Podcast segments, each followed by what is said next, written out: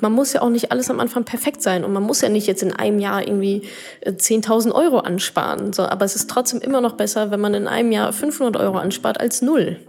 Es ja. ist immer besser.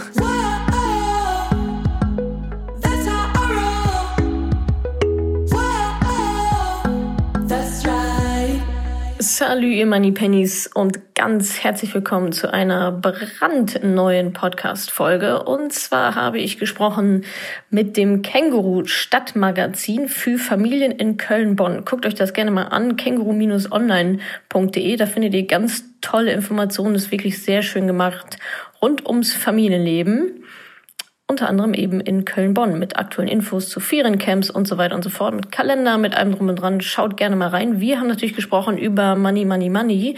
Und zwar habe ich erzählt, welche sieben Schritte ihr alle gehen müsst, wenn ihr erfolgreiche Anlegerin und finanziell unabhängig werden wollt und vor allem welche davon gerne übersprungen werden, was absolut fatal ist. Also darum geht es. Und auch, wir besprechen eine viel gefragte Frage was tue ich eigentlich, wenn die Börse im Keller ist, wenn ich in Rente gehen will?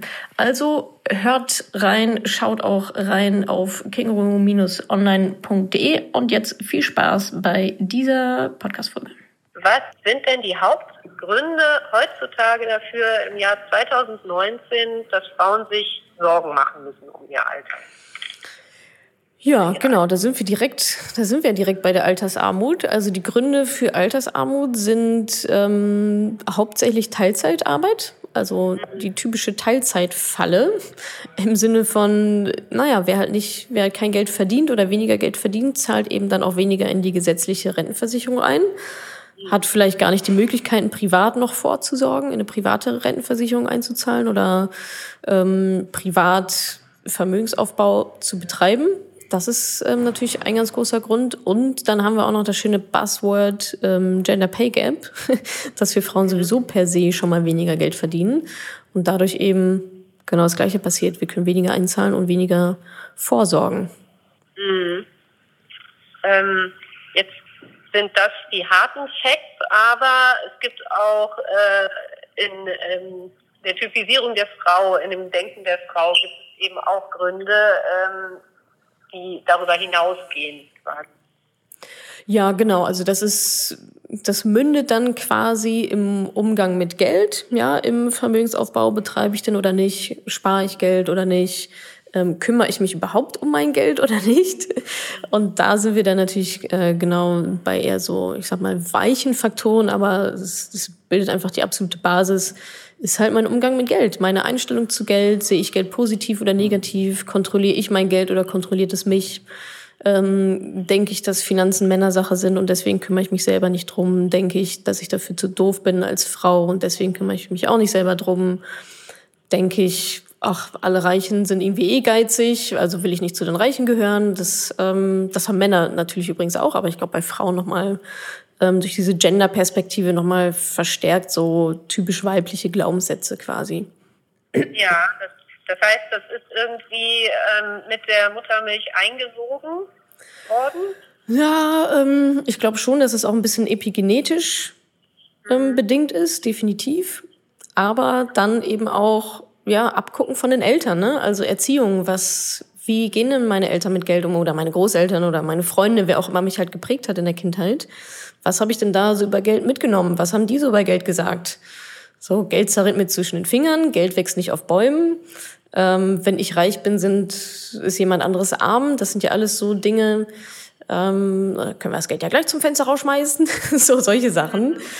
Das, äh, das nehmen wir natürlich, das nehmen wir natürlich auf als Kind und nehmen diese Glaubenssätze dann an und verhalten uns auch entsprechend, weil wir wollen ja auch nur lieb gehabt werden von Mama und Papa. Und wenn meine Mama die ganze Zeit sagt, alle Reichen sind geizig, alle Reichen sind geizig und Geld ist das Übel der Welt, na, dann kannst du aber wissen, dass ich alles dafür tue, um nicht viel Geld zu haben, weil meine Mama mich dann nicht mehr lieb hat.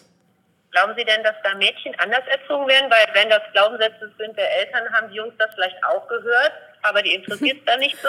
Oder äh ja, genau. Also ich denke, so diese, ich sage es mal, genderfreien Glaubenssätze, die treffen sicherlich äh, Jungs und Männer ganz genauso. Also ich meine, es gibt ja auch, die Sache ist ja, es gibt ja jetzt nicht mehr Männer, die gut mit dem, die gut mit Geld umgehen als Frauen. Es gibt halt einfach nur mehr Männer, die sich dem Thema annehmen. Die machen das ja, ja noch lange nicht richtig. Also das ist halt einfach nur, ist, ist halt ein Männerthema und ich bin halt der Mann, ja, da mache ich das jetzt. Aber die wissen ja auch nicht, was sie machen, ehrlicherweise. Aber ich glaube so gerade so diese, diese typischen weiblichen Geschichten, Finanzen sind Männersache und so weiter. Ich meine, wenn ich halt meine Mama sehe oder andersrum, wenn ich meine Mama nie mit Geld gesehen habe in der Kindheit, so, dann hat das auch, dann ist das auch eine Message. Da muss gar nicht viel gesagt werden. Das ist dann einfach, das ist ja Beobachtung, ja. Das ist ja dann Nachahmen. Okay, ja. Papa bezahlt die ganze Zeit alles, Mama irgendwie gar nicht. Oh, äh, ich bin vom Geschlecht her eher wie Mama als wie Papa. Das ist so das, was uns am ehesten verbindet, so der kleinste gemeinsame Nenner. Das heißt, ähm, ja, am besten lasse ich auch die Finger von Geld. Das ist ja auch, das ist ja auch gar nicht immer so bewusst. Also es läuft ja komplett unterbewusst ab, die, diese Muster, die sich da dann halt einbrennen und diese Glaubenssätze. Weil man dann einfach auch Angst hat, was falsch zu machen und genau. Geld zu verlieren, letztlich. Ne? Darum geht es ja eigentlich. Genau, genau. Es, also es geht ja eigentlich nur darum, zu gefallen. Also mhm. die Liebe unserer Eltern, das ist ja ein ganz großer, ein ganz großer Treiber. Also wir haben eigentlich zwei Ängste im Leben. Erstmal die Angst, nicht genug zu sein und die Angst, ähm, den Menschen, die wir lieben, nicht zu gefallen. Und das dreht sich natürlich auch beides, beides letztendlich auch, oder kann, da kann Geld eben auch ein Thema sein. Und klar, will ich natürlich meinen Eltern, ähm, will ich meinen Eltern natürlich gefallen, indem ich dann auch Dinge mache, die die ja auch machen, weil das ist ja dann richtig. und ja, wenn meine Mama nie bezahlt oder wenn meine Mama ähm, ja auch so, keine Ahnung, nicht mit Geld umgeht oder wenn diese, ich sag mal, eher negativen Glaubenssätze immer nur von meiner Mama kommen, weil die die immer sagt, dann ist das, dann ist das natürlich eine Nachricht an mich. Mhm. Stellen wir uns mal eine Mutter vor, jetzt mittendrin, 40 Jahre alt, zwei Kinder, so Klassiker irgendwie. Mhm. Ähm, äh, zum einen hat die ja äh, nicht nur die, die Eltern, die sie gefallen will, sondern eben auch die Kinder, für die sie Verantwortung trägt. Ja. Ähm, irgendwo kommt ja auch drin vor, äh, wie hoch die Scheidungsraten ja leider immer noch sind. Ne? Mhm. Und äh, man muss dann einfach in, in beide Richtungen irgendwie, will man das Beste tun. Ne? Mhm. Jetzt äh, hat vielleicht die 40-jährige Frau äh, im Laufe der Ehe, das kommt ja auch immer öfter vor, so in der Ehe, dass dann die klassischen Rollen immer mehr wieder eingenommen werden. Ähm, und es war dann tatsächlich so, die hat sich in den letzten Jahren nicht um das Geld gekümmert. Alles ist zusammen, ne? gemeinsames Sparkonto, gemeinsame Anlagen und so weiter. Wie fange ich dann als Mutter, 40 Jahre alt, alles zusammen mit dem Mann an, ja, um, um in die richtige Richtung zu gehen? Also ich glaube, da steht am Anfang erstmal Kommunikation, also ein Gespräch das ist, also finde ich, die Basis für alles. Also muss ja auch so sein, ne? Sonst kommt das vielleicht irgendwie ein bisschen komisch, wenn man jetzt denkt, ja, ich habe jetzt einfach, ich habe jetzt mein eigenes Konto übrigens aufgemacht und also hat ja jeder sein Recht dazu. Also jeder hat ja wirklich ein Recht, also sollte ihr eigenes Konto haben. Aber ähm, damit das nicht vielleicht ein bisschen komisch hintenrum wirkt, so na, okay, bereitet sie gerade ihren Abflug vor. ähm, also ich finde Kommunikation, also eigentlich noch viel mehr kommunizieren, als man vielleicht sogar denken würde, dass es angebracht ist, damit einfach beide Seiten wissen, okay, was ist los, was geht ab, warum jetzt auf einmal so plötzlich. Äh, die letzten 20 Jahre war doch auch alles okay, äh, aber ist ja kein Problem. Man kann ja seine Meinung ändern, ja, man, man entwickelt sich ja weiter. Und da, deswegen ist für mich an erster Stelle ähm, ein Gespräch, einfach dann mit dem Partner oder Partnerin, keine Ahnung, um mal zu sagen, du, ähm, ich bin hier auf was gestoßen und ich fühle mich da jetzt, ich weiß, die letzten 20 Jahre war es so, aber ehrlicherweise fand ich das auch immer schon komisch. Und jetzt ist mal der Zeitpunkt, an dem ich das gerne ändern würde.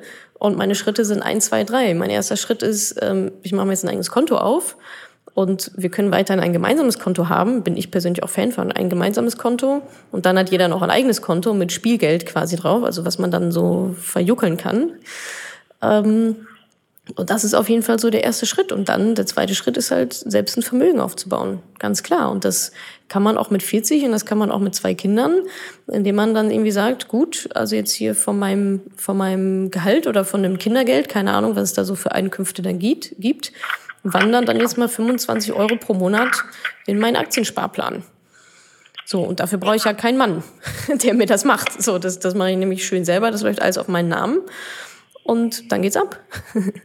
ja, ähm, ich habe bei Ihnen, ich habe natürlich ein bisschen auf Ihrer Seite rumgesucht und mhm. gemacht und getan und ähm, da gab es äh, von Ihnen auch so diese sieben Schritte bis zum Sparplan, wo dann, wo es dann hieß, sechs, sechs und sieben sind eigentlich die, die immer gegangen werden und die davor werden ausgelassen. Können wir über die nochmal sprechen? Ja, klar, gerne. Also die, also die, diese sie, also bei mir sind es sieben Schritte, da geht es halt einfach darum, also es ist bei mir eine Pyramide, dass ich sage, die, die Basis ist erstmal der Status quo, wo bin ich überhaupt? Was ist eigentlich mein Ding? Habe ich ein eigenes Konto? Oh Mist, ich habe gar kein eigenes Konto. Äh, habe ich noch irgendwelche Bausparverträge, irgendwelche komischen Rentenversicherungen? Hat Papa für mich noch mal irgendwie, habe ich irgendwie ein Depot von Oma geerbt? Also einfach mal gucken, was was habe ich denn eigentlich? Wie wie bin ich gerade unterwegs? Habe ich Schulden? Habe ich mehr Schulden als Vermögen? Das ist ja erstmal nur eine Bestandsaufnahme. Das ist ja ohne Wertung, das ist nicht gut, nicht schlecht, sondern okay, gut, so ist es halt. Hab mich halt die letzten 20 Jahre nicht drum gekümmert. Ist ja kein Problem, jetzt mache ich's ja. Also der erste Schritt ist immer Status Quo-Analyse. Da hilft einfach mal alles aufzuschreiben, was man so hat und dann auch ähm, Haushaltsbuch zu führen, um zu gucken, okay, hm, Mist, ich habe gar nicht so viel Vermögen. Warum ist das denn so? zu gucken, wie viel man verdient, gerade bei Selbstständigen. Also viele wissen gar nicht, was sie verdienen. Ja. Dann, wo geht die Kohle hin? Also die Ausgaben dokumentieren, sowohl die Fixkosten, also Kosten, die halt jeden Monat immer gleich anfallen, wie Handyvertrag, wie Miete, wie Versicherung und so weiter. Und dann habe ich echt schon mal ein sehr, also das machen die meisten ja schon mal gar nicht.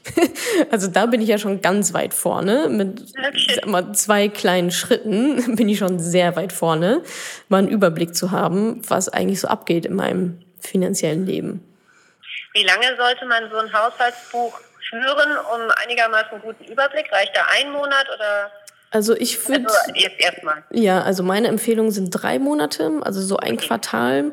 Da hat man mal dann auch so alle Ausgaben, die vielleicht nicht jeden Monat anfallen, mal so mitgenommen, ne? So Geschenke oder Kleidung oder ein Urlaub oder so, dass man halt, ich glaube, ein Monat könnte schnell verfälschen, je nachdem, was für ein Monat ja. das dann auch noch ist. Ist jetzt Dezember mit super vielen Weihnachtsgeschenken oder ist es der März, wo gar nichts abgeht und ich auch vielleicht auch noch meinen Bonus kriege von der Firma oder so. Ähm, von daher so drei Monate ist da, ist da ja ein ganz guter, ganz guter Zeitraum. Okay. Mhm. Genau. Ja, Schritt zwei wäre dann äh, das Ziel zu definieren. Wo will ich überhaupt hin? Also was, äh, was ist eigentlich mein Ziel? Will ich äh, will, ich, will ich eher in Rente gehen? Will ich ähm, bald noch Teilzeit arbeiten? Will ich x 100.000 Euro meinen Kindern vermachen? ähm, also wo will ich eigentlich hin? Was ist so, was ist so mein finanzielles Ziel? Klar, für die meisten ist es dann ähm, höchstwahrscheinlich erstmal äh, die Rentenlücke zu schließen. Ja, also das ist auch ein Teil davon, sich erstmal zu überlegen, äh, Rentenlücke ausrechnen. so, was ist eigentlich los? Ähm, ja, und da, also das dann auch zu quantifizieren, ja, also nicht nur, ja, ähm, ich würde gerne eher aufhören zu arbeiten. Ja, das ist okay, schön. Weiß aber nicht, wann du das erreicht hast. Also es muss ja schon auch messbar sein. Also wann willst du aufhören zu arbeiten und wie viel Geld brauchst du dafür und was musst du dann ab jetzt tun, um das zu erreichen, um deine Rentenlücke zu schließen? Wie viel musst du sparen? Wie viel musst du investieren und so weiter? Also haben wir Status Quo. Mhm. Äh, wie erfährt man das, was eigentlich äh, die Rentenlücke ist? Also das rechnet man sich am besten online aus. Also es gibt ja einen Rentenbescheid von der äh, deutschen Rentenversicherung, der ist aber nur so halb richtig. Also darauf sollte man sich nicht verlassen, weil sowas wie Inflation zum Beispiel gar nicht mit eingerechnet ist. Ähm, da gibt's aber Online-Rechner, Brutto-Netto-Rechner zum Beispiel. Ähm, da kann man mal seine Rentenlücke grob, ist jetzt nicht hoch individuell, ist jetzt nicht irgendwie auf den letzten Euro, aber zumindest kriegt man da schon mal eine ganz gute Hausnummer, in welche Richtung das so geht. Okay. Mhm. Genau, und dann ist der dritte Schritt in meiner Pyramide eben ähm, die Strategie und das ist bei mir passives Investieren mit ETFs. Dann muss man sich darüber halt informieren, wie funktioniert die Börse, wie, ähm, wie funktionieren Aktien, wie, was sind ETFs, was sollte ich tun, was sollte ich auf gar keinen Fall tun.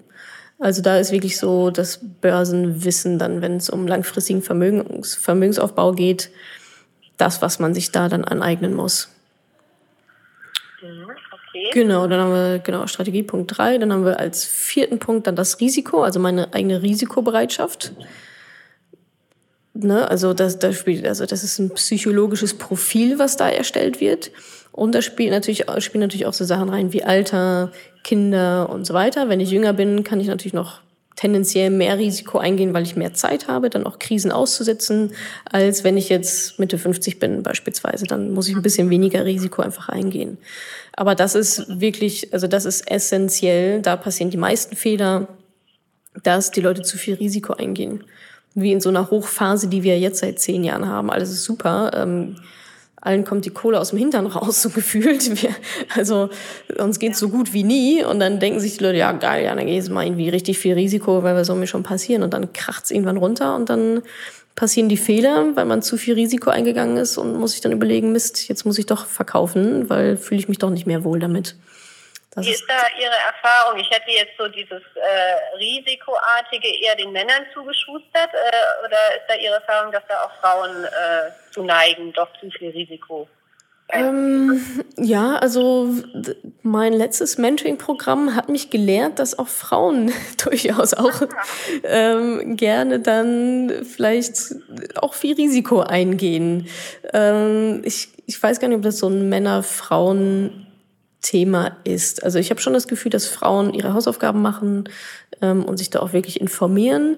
Aber klar, ich meine, wenn ich bei meinem Ziel zum dem Ergebnis komme, ja super, ich habe hier eine Rentenlücke von 1500 Euro. Das heißt, ich muss eigentlich, keine Ahnung, neun oder zehn Prozent Rendite machen pro Jahr, um die halt auszugleichen. Dann bin ich natürlich im Risiko schon sehr, sehr hoch.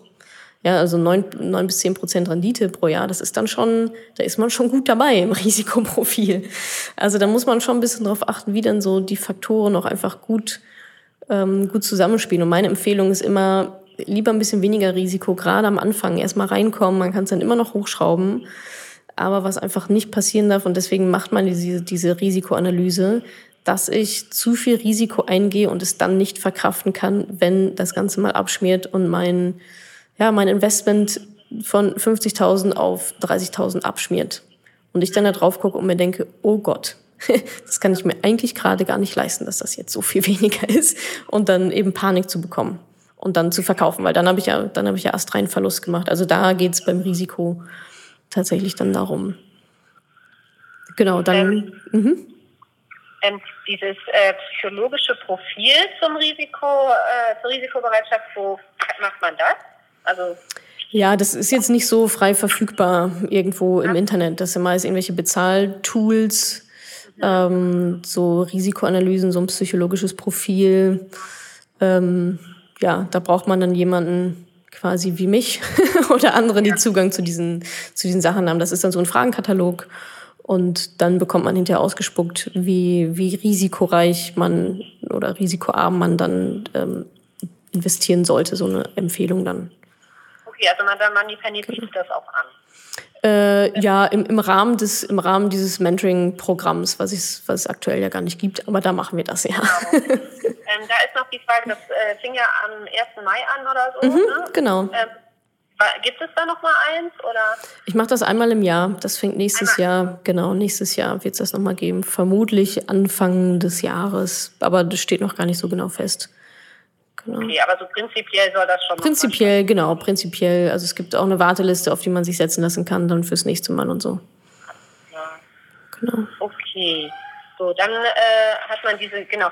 Die, die Frage ist nämlich, ähm, was ist denn eigentlich, wenn ich mir gesagt habe, ich möchte mit 60 aufhören zu arbeiten mhm. ähm, und dann ist die, äh, die Börse gerade im Keller. Ja, dann sollte man ähm, das Risikoprofil vorher ganz gut gemacht haben.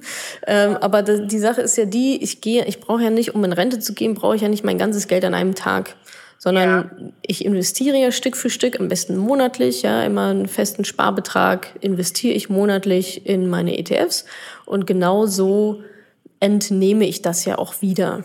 So, das heißt, natürlich kann es mal sein, dass dann ähm, dass ich dann eine Hochphase habe, wo ich mir dann quasi, also ja, wo ich mein, wo ich meine Gans dann nicht so sehr schlachte, so nenne ich das immer, ja, erstmal die Gans aufbauen, die dann die Eier legt, von denen ich halt lebe.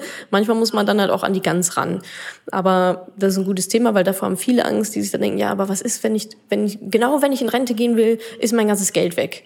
Also genau, erstens ja. ist nie das ganze Geld weg. Das war historisch noch nie so. Wenn man ein paar Regeln befolgt hat und breit diversifiziert hat, dann ist nie das ganze Geld weg. Also beim, selbst beim höchsten Risiko waren es, glaube ich, 50 Prozent in der letzten Krise. Also es ist nie alles weg und weg ist Geld sowieso schon mal gar nicht. Es ist dann nur bei jemand anderen, es ist dann umverteilt. Und dann ist aber wichtig, dass man dabei bleibt in so einer Krise, damit es dann ja auch wieder hochgehen kann. Und deswegen ist es in der Rente dann auch so, ich brauche mein Geld nicht an meinem Geburtstag, wenn ich 67 werde, und zwar die komplette Million, sondern ich brauche das peu à peu, Monat für Monat, Quartal für Quartal, wie auch immer ich mir das dann auszahle. Und ähm, aber klar, natürlich ist da ein gewisses Risiko dabei. Das ist jetzt keine sichere Anlage, ja. Also sicher ist das Tagesgeldkonto, aber der wird's halt auch nicht mehr. Und damit muss man sich dann auch ähm, ja anfreunden können und entsprechend dann auch einfach gut planen. Ähm, bei Ihnen, also hatte ich jetzt den Eindruck, diese ETFs sind das, mhm. was Sie am besten finden. Genau, ETFs ist das, also ich, ich investiere auch in ETFs und das ist einfach aktuell so das beste oder auch das einfachste Produkt am Markt für Privatanleger und Privatanlegerinnen. Also wir haben ja keine Lust, jeden Tag irgendwie die Börsenkurse anzugucken und acht Stunden vorm Laptop zu hängen und von links nach rechts zu verkaufen. Das hat ja nichts mit, nichts mit Ruhestand zu tun oder nichts mit, nichts mit passivem Einkommen. Das heißt, ähm, ETFs sind einfach, ist ein schönes Instrument aktuell, keine Ahnung, was danach kommt. Aber aktuell ist es einfach, ne, es ist breit diversifiziert. Ja, mit einem Investment in ein ETF kann ich in fast schon 2000 Unternehmen gleichzeitig investieren und muss mir die halt nicht einzeln zusammensuchen. Und deswegen ist es, es ist nicht aufwendig, es ist sehr, sehr, also eine sehr, sehr günstige Anlage auch im Vergleich zu anderen Aktienfonds beispielsweise und wirklich für jeden relativ easy erlernbar. Mhm. Ja. Also was die Gebühren angeht. Äh, genau, genau. Also es gibt ja auch, es gibt auch aktive Aktienfonds, da ist man mit 2,5 Prozent pro Jahr an Gebühren dabei. Und so ein durchschnittlicher ETF kostet 0,35 Prozent an Gebühren pro Jahr. Und das ist natürlich ein riesen, riesen, riesen Unterschied auf die Jahre gerechnet, was da an Gebühren einfach abgeht mal wenn man die Inflationsrate und so auch noch. Absolut, ganz genau. Also da muss dieser Fonds schon extrem gut sein, dass ich da überhaupt noch mit einem Plus rauskomme. Und die meisten schaffen das tatsächlich nicht. Historisch gesehen schaffen die meisten Aktienfonds eben genau das nicht, besser zu sein als ein vergleichbarer ETF. Hm, okay. Ähm, genau. Dieses Thema passives Einkommen, können Sie mir mhm. da noch ein bisschen Genau, ja, passives Einkommen wird eigentlich so definiert, oder bevor ich dazu komme, es gibt immer mal gerne Missverständnisse, so eine Art, ja, passives Einkommen gibt's ja gar nicht, man kriegt ja kein Geld geschenkt. Nee, es heißt auch nicht geschenktes Einkommen, sondern es heißt passives Einkommen. Also davor muss ich erstmal aktiv tätig werden, da muss ich erstmal was machen, da muss ich entweder mir ein Unternehmen aufbauen oder ich muss ähm, mich halt nur mal mit Aktien und ETFs beschäftigen und Geld sparen und es dann investieren. Aber was passives Einkommen bedeutet, ist, dass ich meinen meinen Ertrag und meine Arbeitszeit entkoppeln. So, das heißt, wenn ich jetzt äh, ein Aktiendepot oder ein ETF-Depot habe und ähm, da liegt ein Batzen Geld drauf, dieser Batzen Geld, diese, diese ETFs erwirtschaften ja Gewinne im Bestfall. Und von diesen Gewinnen, die lasse ich mir dann auszahlen und davon kann ich ja leben. Da muss ich aber jetzt in dem Moment erstmal nichts dafür tun. Ja, ich habe einmal die Anfangsinvestition gemacht, indem ich mich hingesetzt habe, hab darüber gelernt, habe mich informiert, bin diese Schritte durchgegangen, habe meine Strategie entwickelt, weiß ganz genau, was ich tun muss, was ich nicht tun muss, habe Geld angespart, investiere, investiere, investiere und ab einem gewissen Zeitpunkt sage ich dann, cool, das ist jetzt vorbei und jetzt bekomme ich mein, mein Einkommen oder einen Teil meines Einkommens aus eben dieser passiven Quelle. Das ist sowas wie Aktien, das ist auch sowas wie Immobilien. Ja, wenn ich das schlau organisiere, dass ich da nicht die Toilette ähm, reparieren muss, sondern dass das halt jemand macht.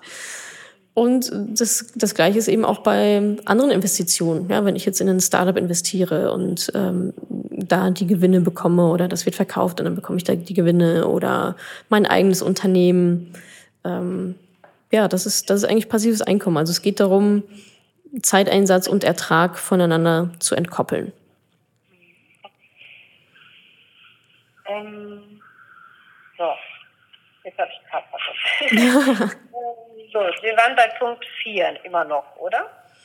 Wir waren bei, genau, beim Risiko, ja, genau. Und beim Risiko. Genau, Punkt 5 ist dann ein Plan zu erstellen, also wirklich eine, eine Port, ein Portfolio, also der, ne, Sie merken, also es wird halt immer, geht halt immer tiefer rein, einen ja. Plan zu erstellen, ähm, wie muss ich mich denn aufstellen, in was muss ich investieren und so weiter.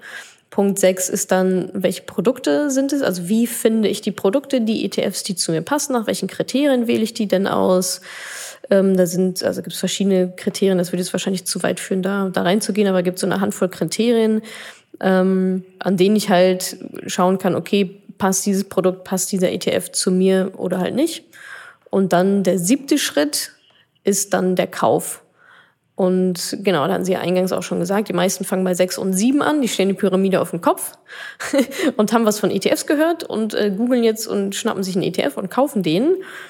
Und das ist auf jeden Fall der schnellste Weg in eine sehr unangenehme Verlustsituation. Und dann ist natürlich die Börse schuld und nicht man selber. Klassischerweise. ähm, mir ist wieder eingefallen, was ich fragen wollte. Mhm. Und zwar ähm, der Zeitaufwand für diese Tabelle quasi. Mhm. Äh, oder für diese Pyramide. Wo liegen wir da? Ähm, Wenn man das Arbeitszeit betrachtet. Ja, also mein, mein Mentoring-Programm, in dem ich das ähm, quasi gelehrt habe, geht über acht Wochen. Und, aber das ist jetzt kein Vollzeitprogramm. Ne? Also man sind jetzt nicht irgendwie acht Wochen Tag und Nacht da, sondern ich würde denken, wenn man es komprimiert macht. Also es gibt auch ähm, es gibt auch eine Handvoll Frauen, die haben das in zwei Wochen durchgeballert. so, die haben sich dann die letzten zwei Wochen dazugeschaltet, haben gesagt, okay, cool, hier bin ich und jetzt ähm, ratter ich das durch. Also das ist auch komplett machbar. Ist halt so eine Frage, wie schnell lernt man, was für ein Lerntyp ist man, ähm, welche Fragen ergeben sich noch so unterwegs. Aber das kann man ich würde es mal sagen, innerhalb von, ich glaube, ich habe einmal das Feedback bekommen, so 20, 20 Arbeitsstunden kann man das schon hinkriegen. So, da muss man mal gucken, okay, was, also 20 Stunden, ich weiß ja nicht, wie die Statistiken zum Fernsehschauen gerade sind in Deutschland. Ich glaube, die liegen so bei so vier, drei bis vier Stunden am Tag Fernsehschauen. Ja, dann kann ich auch mal drei bis vier Stunden am Tag ähm, vielleicht dann über ein paar Wochen in sowas investieren. Mhm. Oder eigentlich ist ja dann sogar nur eine Woche, wenn wir von 20 Stunden reden. Ja, genau. Ähm, vielleicht noch mal ein paar Worte zu diesem Mentoring-Programm. Mhm. Was ist da genau alles inhaltlich so drin? Ja, also da gehen wir genau diese Pyramide durch. Da wird also von, okay, ich habe eigentlich gar keine Ahnung so richtig von Geld, bis hin zu, cool, ich habe jetzt einen Plan, äh, mein, mein Sparplan läuft, ich habe eine Finanz, also ich habe eine Finanzplanung gemacht, nicht jemand macht mir das, also das ist ähm, Teil von allem, was ich tue, ist ja Self-Learning. Ich könnte mich, also ich könnte auch eine Beratung anbieten und sagen, ich mache dir das, ist aber nun mal nicht mein Ansatz, weil ich finde, dass jede sich selbst damit auseinandersetzen sollte und auch muss. Ja, und von daher leite ich dann eben da so durch. Und ja, da gibt es verschiedene Bestandteile dann. Das sind Online-Videos, das sind dann Live-Calls mit mir und noch jemand aus meinem Team. Wenn sich dann noch Fragen ergeben haben, beantworten wir die natürlich alle gibt es auch immer einen Community-Baustein. Das war jetzt beim letzten Mal eine Facebook-Gruppe, wo halt nur die Mentoring-Teilnehmerinnen drin sind und dann eben mein Team, wo dann auch nochmal Fragen gestellt werden und wo man sich gegenseitig nochmal ordentlich motivieren kann, durchzuhalten. Ja, und dann gab es beim letzten Mal auch noch so ähm, das, das Buddy-Prinzip. Das heißt, wir haben zwei Teilnehmerinnen quasi verheiratet, die dann gemeinsam durch das Programm durchgegangen sind und sich motiviert haben und ja, ja, das, das stelle ich mir auch ganz nett vor. Das hat echt sehr, sehr gut, ja, das, ähm, da habe ich auch sehr, sehr gutes Feedback zu bekommen. Das gibt's so, glaube ich, das habe ich so auch noch nie gesehen in irgendeinem anderen Programm. Und am Anfang sind alle erstmal so, ach ja, hm, weiß ich nicht, jetzt mit einer fremden Person und so, oh, weiß nicht so genau. So wäre ich wahrscheinlich auch, hätte ich im ersten Moment wahrscheinlich auch keine Lust drauf. Ja. Aber das Feedback war wirklich sehr, sehr positiv, sehr überragend. Also da haben sich Freundinnen fürs Leben kennengelernt, wirklich. Ja, Total toll, ja. Und dann auch wirklich wirklich jede Woche telefonieren und das sorgt halt dann auch dafür, dass man dann die Aufgaben eben auch macht. Ne? Also dass man die Videos guckt, die Aufgaben macht, weil man weiß, oh, Sonntag telefoniere ich mit meinem Buddy. Und wenn ich da nicht auf Track bin, dann ist das blöd auch für sie, weil wir dann nicht darüber reden können und weil ich ihr dann nicht helfen kann mit den Schwierigkeiten, die sie vielleicht hat. Und ja, ich glaube, das war ein sehr wichtiger Bestandteil dieses, dieses Programms ja. auf jeden Fall. Mhm. Ähm, wie konkret wird das denn jetzt so, gerade in den Punkten 5, 6 und 7? Gibt es da konkrete Tipps zu Produkten und Hinweisen und so? Genau, also über allem steht natürlich selber machen, selber die Entscheidung treffen, aber es gibt eine sehr detaillierte Anleitung, wie ich denn zu dieser Entscheidung komme. Also was es nicht also, gibt. Wo man was findet auch. Genau, genau. Da lernt man, auf, auf welchen Webseiten finde ich da was, was muss ich denn da eingeben, wo muss ich denn klicken. Also schon wirklich so eine Schritt-für-Schritt-Anleitung. Was ich aber nicht mache, ist sage, kauf den ETF. Nee, klar. Das, genau, das, das gibt's bei mir nicht, das wird's auch nie geben, sondern kann ich auch gar nicht sagen, für den einen ist der besser, für die andere ist der, ist der wiederum besser, je nachdem, was einem da so wichtig ist. Genau, also da fühlen wir dann schon sehr, sehr detailliert durch, dass eigentlich nur noch individuell die Entscheidung getroffen werden muss und dann ja, geben wir noch so den letzten Schubs nochmal, wenn man sich nicht traut, aufs Knöpfchen zu drücken, kriegt man nochmal die Ohren lang gezogen und dann, dann funktioniert das. Letzten Schritt über den Hintern. Ja, genau, genau. Manchmal muss man dann ein bisschen Händchen halten, ist ja auch ganz normal. Ja, weil es halt natürlich, wenn man jetzt äh, irgendwie aus den Geisteswissenschaften kommt oder sich vorher nie mit der Thematik befasst Definitiv. hat, ist das auch sehr ja. weitreichend. Ja, ja. Absolut, absolut. Und deswegen ist aber auch so schön, diese Entwicklung dann auch von allen Teilnehmerinnen halt zu sehen. Ne? So am Anfang wissen ja. sie nicht mal, okay, wie viel Geld habe ich eigentlich auf dem Konto? Und am Ende ist so, boah, ich habe einen ETF-Sparplan und irgendwie mir kann keiner mal was erzählen. so, es ist schon auch ein sehr schönes Gefühl von Freiheit und einfach auch Kontrolle dann. Ja, was sind das, äh, also wissen Sie dann über die Frauen, was sie beruflich machen oder wo die herkommen, mhm. was sie für Background haben? Ja, definitiv. Also das ähm, war jetzt ein ganz gemischter Haufen. Die jüngste war 21 und Studentin und die älteste war 62. Okay. Ähm, ich glaube, Ärztin war die. Und dazwischen ist tatsächlich alles möglich. Also selbstständig, angestellt, hohe Position, nicht so hohe Position. Ähm, also wirklich, wirklich bunt gemischt. Ich also ich habe gelernt, man kann das, also man kann meine Zielgruppe da gar nicht so, ja, soziodemografisch so richtig ein, also auf einen Nenner bringen. Ich glaube, was, was diese Frauen alle gemeinsam haben, ist eine gewisse Art von Weltanschauung und eine, eine gewisse Einstellung zum Leben, nämlich zu sagen, okay, ich will das selber machen. Ich, ich will die Verantwortung übernehmen und ich will das, ich will das machen. Ich will die Kontrolle haben. Ich will nicht ausgeliefert sein irgendwelchen Finanzberatern, so wie ich das ja auch noch bis vor ein paar Jahren war sondern die haben halt einfach, die haben halt Bock drauf, die wissen auch, okay, das ist jetzt nicht das geilste Thema der Welt und ich könnte mich auch irgendwie an den See legen und einen Roman lesen, aber die wissen einfach, hey, es ist ein wichtiges Thema und das ist mir jetzt auch wert, da mal äh, meine acht Wochen rein zu investieren und dann ziehen die das auch durch. Also es haben alle durchgezogen, alle, die es angefangen haben, haben wirklich bis zum Schluss mitgemacht und dann aufs Knöpfchen gedrückt. Und ja, das ist dann auch so eine bestimmte Energie und wirklich alle sehr proaktiv, sehr lösungsorientiert, kein Gemecker, keine Opferhaltung. Ja, aber ich kann nicht und ja, aber ich habe dies und das gab es einfach nicht. Das sind Macherinnen, die wollen ihr Leben selbst in die Hand nehmen und dann ziehen die das halt durch. Und da spielt das Alter keine Rolle, da spielt auch, also ich hatte auch, also klar, die meisten kamen natürlich aus Deutschland, Österreich, Schweiz. Äh, ich glaube, eine war in Dubai, eine war in Boston, Holland, Spanien. Also wirklich fast schon weltweit dann auch verteilt. Aber was sie alle teilen, ist eben diese proaktive, lösungsorientierte Macher-Einstellung zum Leben. Wie viele waren denn da ungefähr dabei? Das klingt ja nach vielen. Ja, ähm, so an die 300.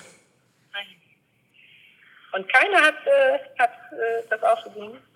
Ähm, na, es gab natürlich ein paar Retouren, ganz klar. Ne? Also manche sagen, ah, nee, ist irgendwie doch nicht so mein Ding. Meistens aus, also da frage ich dann halt auch nach. Ähm, meistens dann aus persönlichen Gründen, oh, ich lasse mich gerade scheiden, war jetzt nicht so ein gutes Timing. so, so solche Sachen. Oder ich finde einfach die Zeit doch nicht oder so. Also sowas gibt's natürlich auch.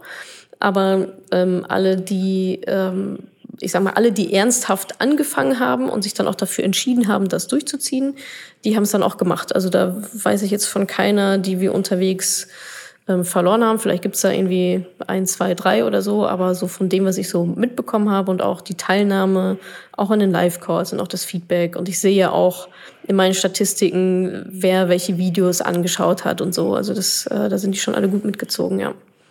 Hm, sehr gut. Ähm, ja, wir kommen langsam auch so in Richtung Ende. Mhm. Ähm, wie ist es denn, ähm, wenn jemand sagt, ja, ETF kann ich mir vorstellen, aber ich möchte nicht nur äh, mit der Börse zu tun haben. Ich möchte das als Einstandbein machen. Ja, also es gibt ja, ja noch verschiedene ähm, Assetklassen, also Vermögensklassen. Eine Immobilie ist sicherlich auch ähm, nicht unspannend. da müsste man sich dann schon nochmal drüber im Klaren werden, was ist denn dann das Ziel dieser Immobilie? Also will ich da selber drin wohnen? Dann sind da natürlich auch wieder einige Kosten mit verbunden. Als, ähm, also ist einfach was anderes, als wenn ich das vermiete, weil ich dann ja Einnahmen generiere. Thema passives Einkommen. Ähm, hey, wer sich irgendwie gut mit Gemälden auskennt, der kann auch gerne in Gemälde investieren. Wer irgendwie sagt, Mensch, Gold ist genau mein Thema, da bin ich total drin, äh, der kann auch gerne in Gold investieren. Also letztendlich macht es da dann die Mischung. Ähm, dennoch würde ich sagen, dass ETFs einfach aufgrund ihrer sehr breiten Diversifikation und aufgrund dessen, dass sie, das ist einfach, dass man da auch mit 25 Euro pro Monat anfangen kann, das geht halt mit einer Immobilie halt nicht. ich kann die 25 Euro auf den Tisch legen und sagen, ja, jetzt hätte ich gerne hier diese Immobilie.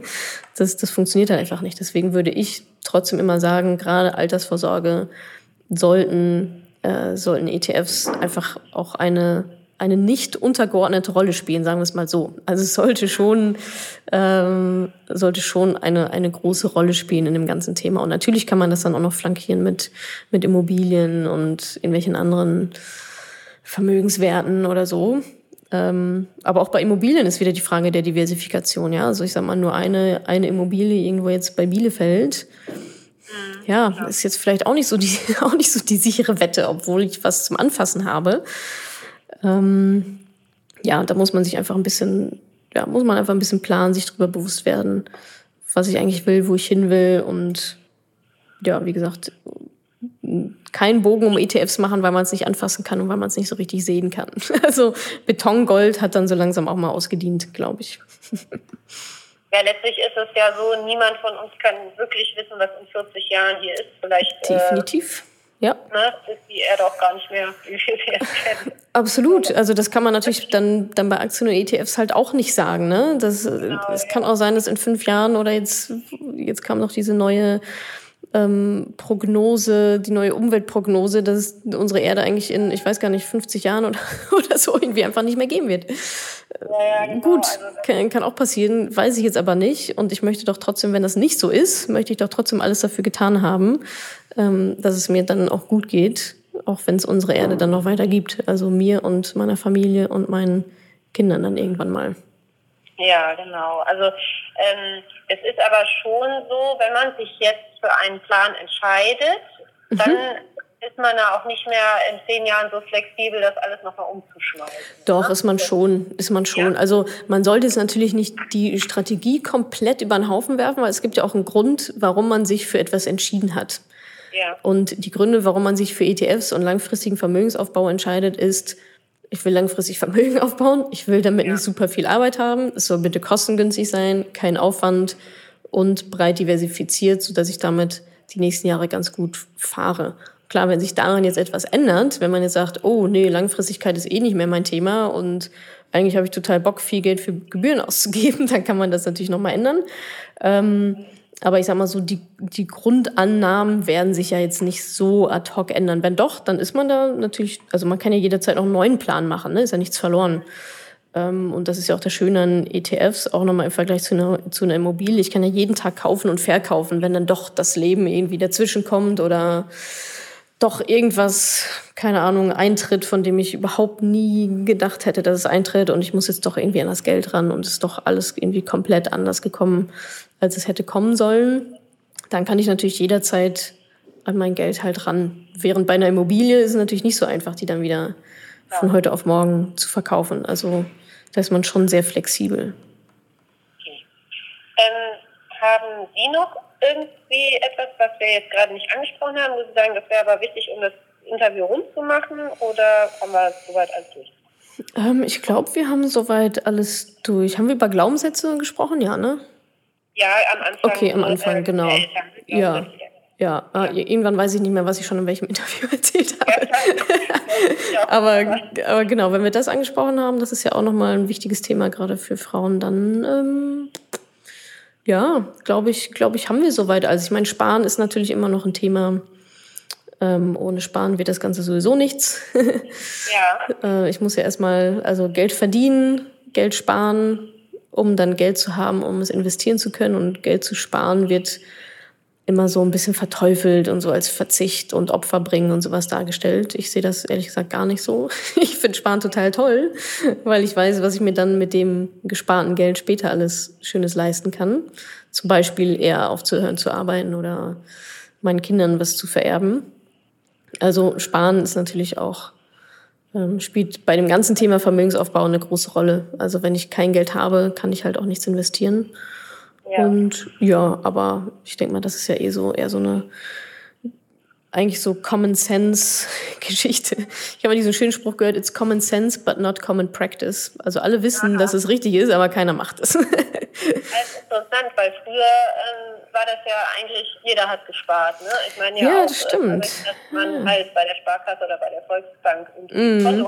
Und dann war der Weltspartag. Ja, und das Sparbuch, das hieß ja schon so, ne? Heute ist es halt das genau. Girokonto. Kommt, oder Aber jetzt sind wir, also ist das so Ihre Erfahrung, dass wir so ein bisschen amerikanischer geworden sind?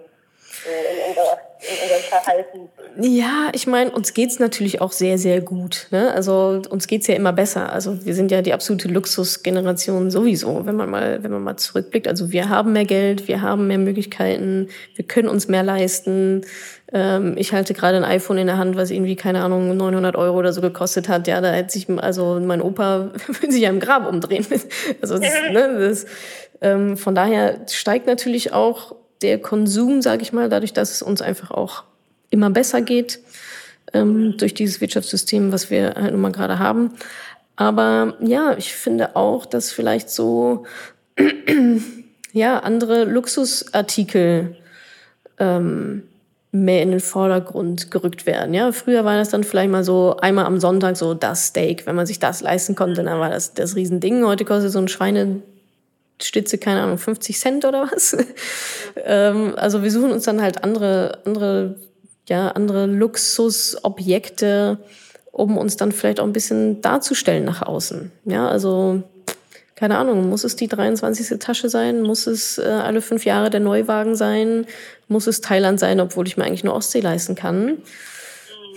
Würde ich jetzt mal bezweifeln. Ja, das ja auch ein bisschen gesund zu dieser Minimalismus Diskussion, ne, die ja auch immer stärker geführt wird. Braucht man wirklich alles das, was man Ja, und macht es mich auch wirklich glücklich, ne? Also welche Löcher muss ich denn stopfen durch meine, durch mein neues Auto alle fünf Jahre? Das ist ja, da wird es natürlich dann sehr, sehr psychologisch, aber ja oder so Frustkäufe. Ne? Es gibt Frustkäufe, es gibt Belohnungskäufe und es gibt Langeweilekäufe. Ja, wann, wann kaufst du denn dann mal nichts? Du hast ja für jede Emotion, jede Emotion ist ja ein Anlass für dich, irgendwas zu kaufen. Okay, also was ist los? ist ja irgendwie auch nicht, mm. so kommt man ja auch nicht so richtig vom Fleck. Und ja, von daher glaube ich, dass wir da vielleicht tatsächlich ein bisschen mehr so in dieses reinrutschen. Erstmal haben wir halt mehr und ja, das ist ja auch, ist ja auch nochmal ein Fakt. Wenn wir mehr Geld haben, geben wir einfach auch mehr Geld aus. Ja, wenn ich 50 Euro in der Tasche habe, gebe ich 50 Euro aus. Wenn ich nichts in der Tasche habe, gebe ich nichts aus. So, das sieht man ja schon im Alltag manchmal. Und so ist dann eben auch mit Jahresgehältern. Und ja, wenn man nicht, nicht gelernt hat, da mit Geld einfach anders umzugehen und einfach auch zu sagen, so, hey, ist mir egal, wenn mein Nachbar jetzt ein neues Auto hat. So, ich, ich brauche das neue Auto nicht. Ich gehe in zehn Jahren in Rente, wenn der richtig noch schuften muss, weil ich mir das Auto nicht gekauft habe. Ja. Das ist auch immer kurzfristige, kurzfristige Belohnung gegenüber dann ja, langfristigem Erfolg einfach ein Thema. Vielleicht, weil es mir gerade äh, noch einfällt, mhm. noch ein, zwei Sätze zum Thema ähm, nach Trennung und Scheidung, also Alleinerziehende. Ähm, ich weiß nicht, da waren bei den 300 Frauen bestimmt auch welche dabei jetzt im Mentoring. Ja. Ähm, wie man denen noch Mut machen kann, irgendwie ja, das ist natürlich ähm, die absolut benachteiligste ähm, Gruppe in Deutschland, Alleinerziehende. Ich wusste das auch gar nicht, bis mir das mal jemand gesagt hat, dass Alleinerziehende proportional am meisten Steuern bezahlen von allen Gruppen. Und das ist also, pff, als ich das gehört habe, bin ich echt vom Stuhl gekippt. Und der Finanzminister ja. saß übrigens neben mir, als das gefallen ist äh, der aktuelle. Und ich dachte so, was ist eigentlich los mit euch? Was ist los mit euch? Aber das ist ja bekannt. ja nicht neu wahrscheinlich. Nee, für mich war es neu und ich dachte, es kann doch nicht wahr sein. So. Ja, echt. Äh, ja, aber da ist ehrlicherweise auch gar keine Besserung in Sicht, wenn ich so die Aussagen so richtig verstanden habe, die dann da gefallen sind auf, auf politischer Seite. Ja, also ich meine, es ist für manche natürlich einfacher als für andere, aber trotzdem ist das Endprodukt für alle das gleiche. Wir müssen da halt irgendwie durch. Wir müssen es halt machen. Es gibt einfach keine Alternative. Und dann muss man halt im Kleinen anfangen, sich, sich da reinarbeiten. Dann ist es, dann ist es vielleicht erstmal alle 1-Euro-Stücke zu sparen und nicht direkt mit den 10-Euro-Scheinen anzufangen. Ähm, dann ist es vielleicht, ja, vielleicht dann doch mehr zu verzichten, als andere das halt machen müssen. Ähm, dann ist es vielleicht auch nochmal auf die Einnahmenseite zu gucken, was auch sicherlich nicht einfach ist, aber das sind halt so die Anknüpfungspunkte. Ne? Das sind die Hebel, die man hat. Also mehr verdienen, mehr sparen. Das sind so die beiden, die beiden Schrauben, an denen man halt drehen kann. Und dann eben das Gesparte zu investieren. Und da ist es aber, also ich glaube, ein großes Missverständnis beim Vermögensaufbau ist auch mal, ja, ich muss ja schon erstmal so viel Geld haben, damit das denn überhaupt funktioniert. Das ist gar nicht so, sondern mit 25 Euro pro Monat kann und sollte man loslegen, ein Vermögen aufzubauen oder auch zu sparen, Notgroschen anzusparen, ähm, eine Versicherung zu besparen und dann eben auch Vermögensaufbau selber zu machen.